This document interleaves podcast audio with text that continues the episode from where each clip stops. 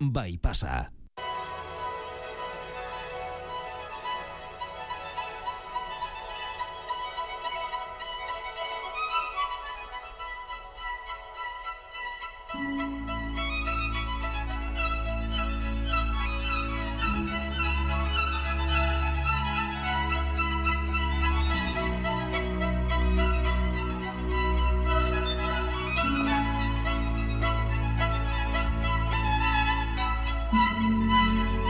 pasa. Aintzan erkizi, arratsaldeon. Baita zuei ere. Zer modu zaintzane? Erki hemen etxe hotzian. Aizu, hilar asko egin alduzu zuk zure bizitzan? Nahi baino gehiago. Bai ez. Denak bezala, bai. E, noiz pasa duzu demora gehien hilaran erakusketaren batera, edo ez dakit kontzerturen batera, edo dena delakora e, sartu nahian, gogoan duzu?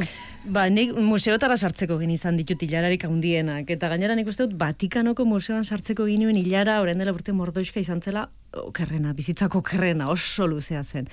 Baina, bueno, orain dela gutxiego nintzen, eta orain, museoko nazioarteko kontseiluko kidea naiz, eta hilarari gabe sartzen naiz museotara Oh, zuzenean. aintzane!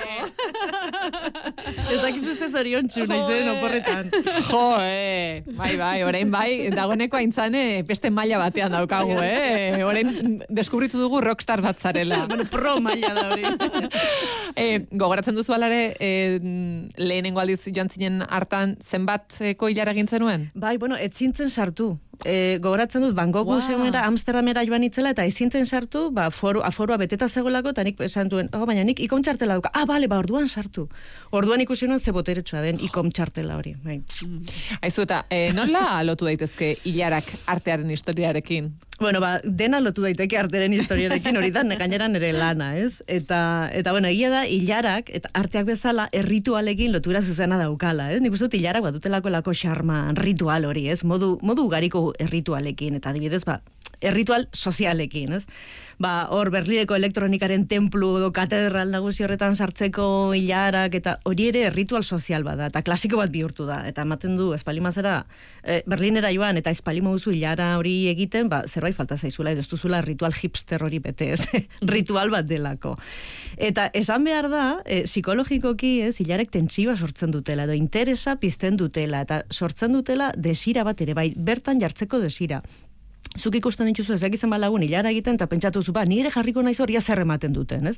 Espektatiba batzut pizten dira eta hori historian eta artean asko erabili izan da. Orduan ez dugu ezer berririk asmatu, e, hogeita bat garren mendean. Ez ba, kontu zaharren bertsio berriek egiten ari gara beten gabe, ez?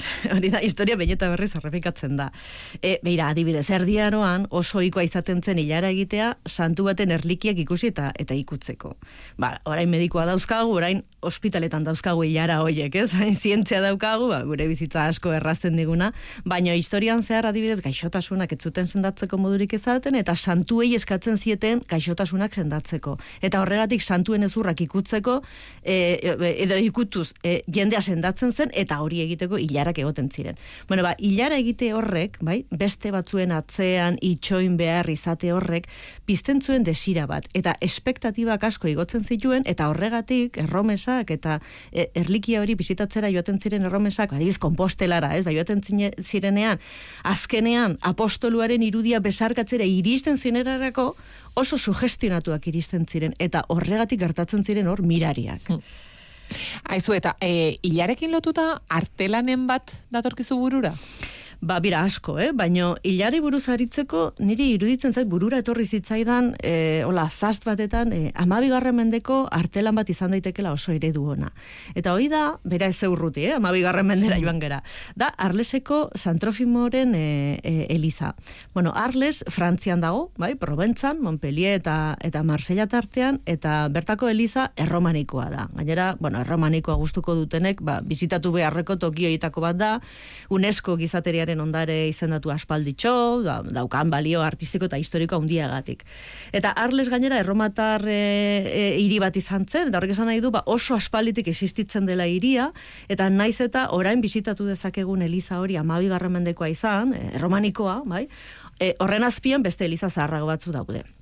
Orduan, Eliza Romaniko honek, eh, erromes asko jasotzen zituen erdi, erdiaro osoan zehar, bai, kompostelara joaten ziren erromes italiarrak edo mediterraneo aldekoak, Frantziako kostara iristen ziren, itxasontziz, eta arlistik pasatzen ziren, eta bertan zegon Santrofimoren hilobia bisitatzen zuten. Eta Santrofimo zen, hiru harremendeko apezpiku bat, bai, arleseko lehenbiziko apezpikoa, gero santu egin zutena, eta klaro, zer esanik ez, santuaren hilobi hori ikutzeko, ba, ez dakiz ze gaitz sendatuko zituen, baina seguraski zerbait ere sendatuko zuen, ba, erromes hauek hilara egin beharko zuten ere bai. E, guk Arleseko, zera, Elizaren irudi batzuk baditu guzuk bidalitakoak, agian e, entzulei ere esango diegu, bueno, bilaketa bat egiteko interneten, eta Arlesko Elizaren ba irudiak aurrean e, baldin badituzte, e, zura alzalpenak, ba, e, jarraituko ditugu guztiok. E, ohar hori esan da, e, zeri erreparatu behar diogu Arlesko Elizan? Ba, bira, Eliza honek daukan elementuri garrantzitsuena da ataurrea, bai, edo portada. Eta ataurre honek duen ezaugarririk esanguratsuena da hain zuzen ere irudikatu dituen hilarak. Wikipedian jarrita, e, bueno, Wikipedian berdan ataurrenen argazki asko daude eta hilara horren e, argazki asko daude, bai? Orrun entzulek e, demora izango dute orain tartetxo batetan e, irudilek bilatzeko. Eta entzule jakingo dute ere bai, ez? Hori oso famatua delako Eliza erromaniteko erromanikoetako ataurreak oso narratiboak izaten direla. Ez historia asko kostatzen dizkigute eta eskulturan egindako irudi asko izaten ditu dituzte. Eta kau, beti esan izan da, eta horrela erakutsi izan digute artea beti, ez, ba, garai hartako gizartean, idazten eta irakurtzen zekien jendia e, oso, txiki, oso gutxi zirela, bai? Eta Elizak, e, irudiak, ba, eskulturak, pinturak eta olakoak baliatzen zituela letragabeko jende guzti honi doktrina erakusteko. Eta eira handi batetan hori egila da, bai, arteak funtzio didaktiko hori bete izan du denboran zehar, baina ez da hain simplea. Bai? Zeren doktrina aparte, e, irudio religiosoek beste gauza asko kontatzen dizkigute. Eta beste gauza asko hoiek ulertzeko, egin behar duguna da, artelan hoiek beste modu batetara begiratu. Bai? Beste modu batetan irakurri. Eta adibidez, irakurketa sozial bat egin. Nik uste dut artearen irakurketa soziala dela, igual egin dezakegun garrantzitsuena. Ez irakurketa religiosoa bakarrik, eh? hau da santu hau, edo hau da ez dakizekai.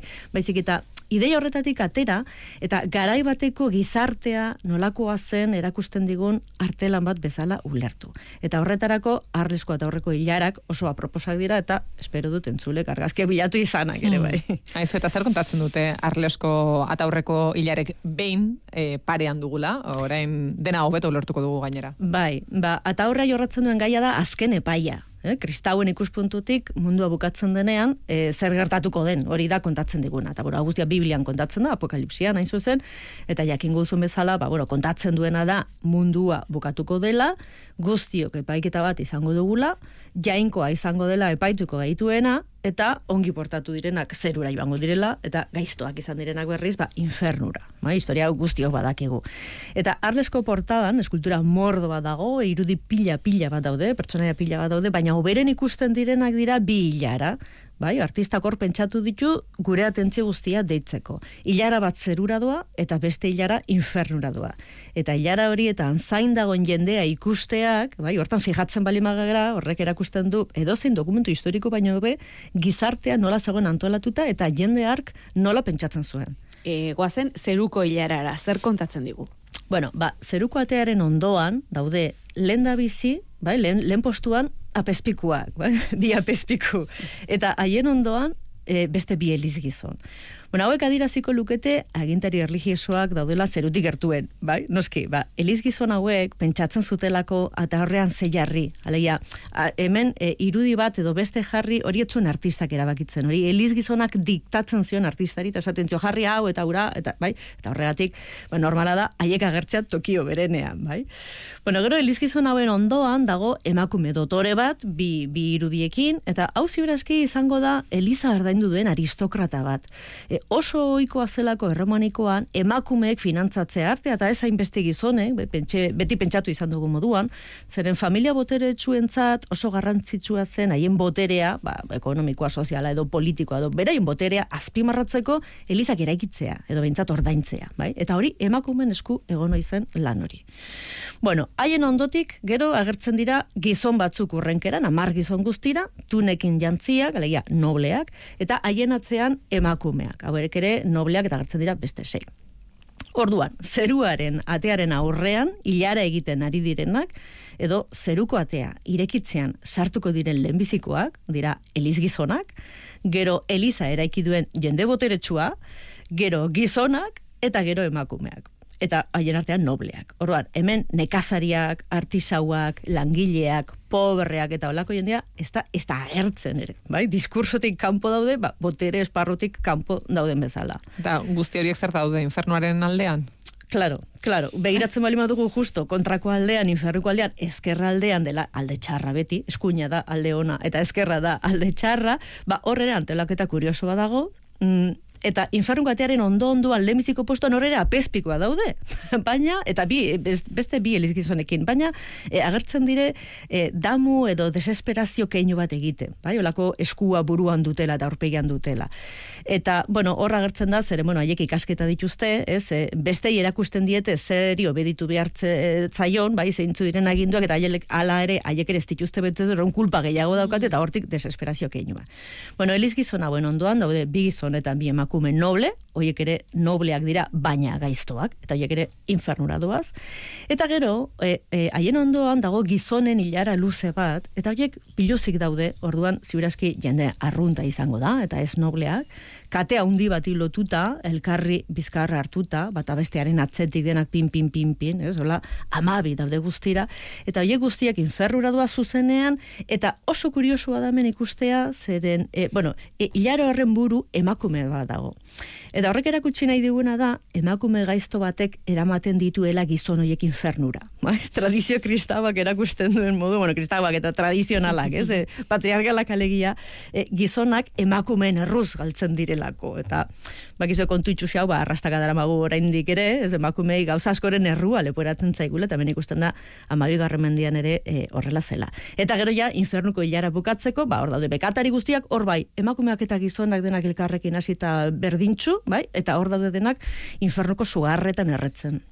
Ze zein irakurketa egin daiteke ilara hauek ikustean ze, ze kontatzen dute? Ba azkenen kontatzen digutena da gizartearen jerarkia nolakoa zen. Ez e, azken epaia bakar bakarrik, baizik eta nola zegoen gizarte antolatua. Eta horrek uste ditugu, apespikoak eta nobleak, boterea zeukaten jendeak, klase privilegiatuak zirela, horiek ez zuten zergarik ordaintzen.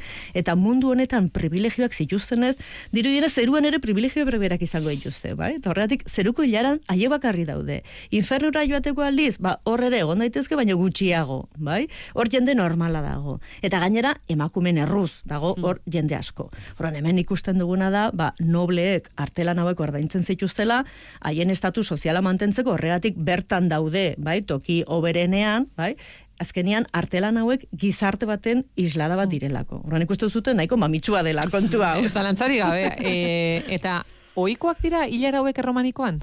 Ba, ba, egiz honetako hilara asko dago romanikoan, garai honetan artean azken epai askotan irudikatu delako. Bai? Eta zerura eta inferrunako bideak erakusteko hilarak erabiltzen direlako bain eta berriz. E, erromaniko zareal, zaleak direnak ezagutuko ituzte olakoak. Eta Euskal Herren ez ditugu hilara romanikoen olako eredu garbirik, baina badaude antzekoak. Tuterako, kateraleko eta bueno, antzeko zerbait eh, ikusi daiteke. Mm, hala ere, e, Euskal Herriko kontuak ekartzeko, ba, mm, beti gustatzen zaigu gure herriko kontuak entzutea, ba, gurean, bestelako hilara batzuei ariz, e, buruz e, zera aritu daiteke. Eta horiek dira gure parrokietako hilarak. Bueno, gure parrokietan badaude hilara batzuk baita ere gizarto antelaketari buruz gauza berbera kontatzen digutenak. Eta dira hilobien hilara zaharrak. Bueno, orain hiltzen garenean hilerrira eramaten gaituzte. Baina emeretzi mendea baino lehen, Eliza barruan hilobiratzen zen jende guztia. Bai? Goratu behar dugu, Elizak espazio publikoak eta komunak zirela, herritar guztiak e, ordaintzen zutela espazio hori eta herritarren topaguna izateaz gain hilerriak ere baziren. Euskal Herriko eliza askotan oraindik ere ikusi daitezke e, harri lauza batzuk lurrean. Bai, fijatu zaitezte eliza irekita ikusten bali mazue, ba, sartu eta hor lurrean egoten dira harri zabal batzuk askotan bala zulotxo batekin eta bueno, Eliza askotan kendu zituzten, bai, orain dela marka batzuk, baina beste askotan oraindik ere irauten dute. Bueno, ba, harri lauza hauek ziren ilobiak. Eta herriko etxe eta baserri bakoitzak ilobi bat zeukan Elizaren barruan. Eta zergatik hitz egin nahi dute hilara hoi buruz? Bueno, ba, hilobi hauek hilaran daudelako, eta hilara hori, e, e, hilara horiek ez dira hilobiak txukuntzeko bakarrik. Baizik eta gizartea antolatzeko ere bai. Zeren, Elizaren burualdean, bai, aldarearen inguruan, e, toki privilegiatu erean, alegia, jainkotik urbilen dagon tokia delako, hor ehorzten ziren elizgizonak eta herriko jauntxoak. Eta gero hortik behera, aldaren nagusitik gertuen dagoen hilobien hilera, garestiena da, hoi ere aberatzen zat. Gero, bigarren hilara merkeagoa, gero merkeagoa, eta azkena merkeena. Eta hilobi bat ezin bali moduzu ordaindu, horietatik ba, bazter batetan pobreen hilobi bat zegoen eta handenak jartzen zituzten elkarrekin. Eta barruko hilobiak okupatuta badaude, kanpora ateratzen dituzte, eta hemen ere, Elizaren buru aldetik gertuen daudenak garestienak dira. Gero eta urrunago, gero eta merkeago. Beraz, e, Elizaren batetan konserratzen baldin bada hilobi zaharroien jabegoa, dokumentazioan edo inskripzion bat artez, ba, hor ikusiko duzute zuen herriko aberatsak zeintzu ziren, bai, garai hartan.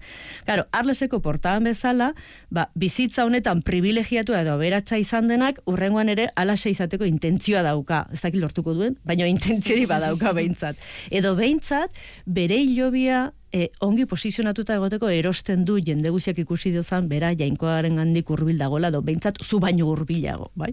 Eta, bueno, honen froga dokumentalak asko dira Euskal Herrian. Hm? E, adibidez, e, araban dagoen egile horrerria, mila bosteun talargoita abian, herritarrek parrokia berritzen dute, hilobiak antolatzen dituzte, eta lau hilara osatzen dituzte. Lehen hilarak balio du goita amarre real, bigarrenak hogei, irugarrenak amabi, eta laugarrenak sortzi. Horon, prezioa merketzen doa buru aldetik urruntzen guazen eta merketze horretan daude herriko klase sozialak errepresentatuak. Eta beste adibide bat da, e, ezagutzen dugu, adibidez, mila bosteun eta irurogeita amarregean, e, oinatiko parrokiko hilobien antolaketa.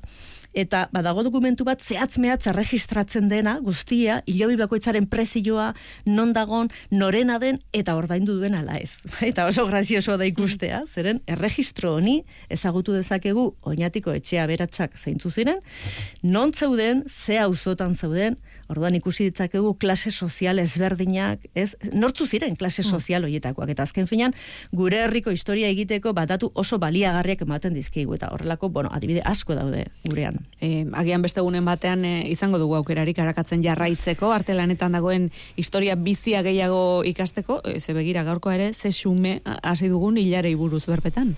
bueno, hilare gauza asko kontatzen dizkigute, bai, Arteak bezala, bai, artea ikusteko begiak zorrozten baldin baditugu, irudi bat baten atzean mundu oso badagola ulertu dezakegu. Zeren arteak bizitzari buruz hitz egiten digu. Eta garai bateko arteak garai hartako bizitzari buruz hitz egiten digu. Orduan, artearen bitartez gure historia ezagutu dezakegu. Arretaz begiratzea besterik ez dago. Bueno, eta e, arretaz begiratu eta begiratzen erakusten digun norbait parean e, ukitzea zure kasua den bezala. Intzan, eskerrik asko. eskerrik asko. Aio.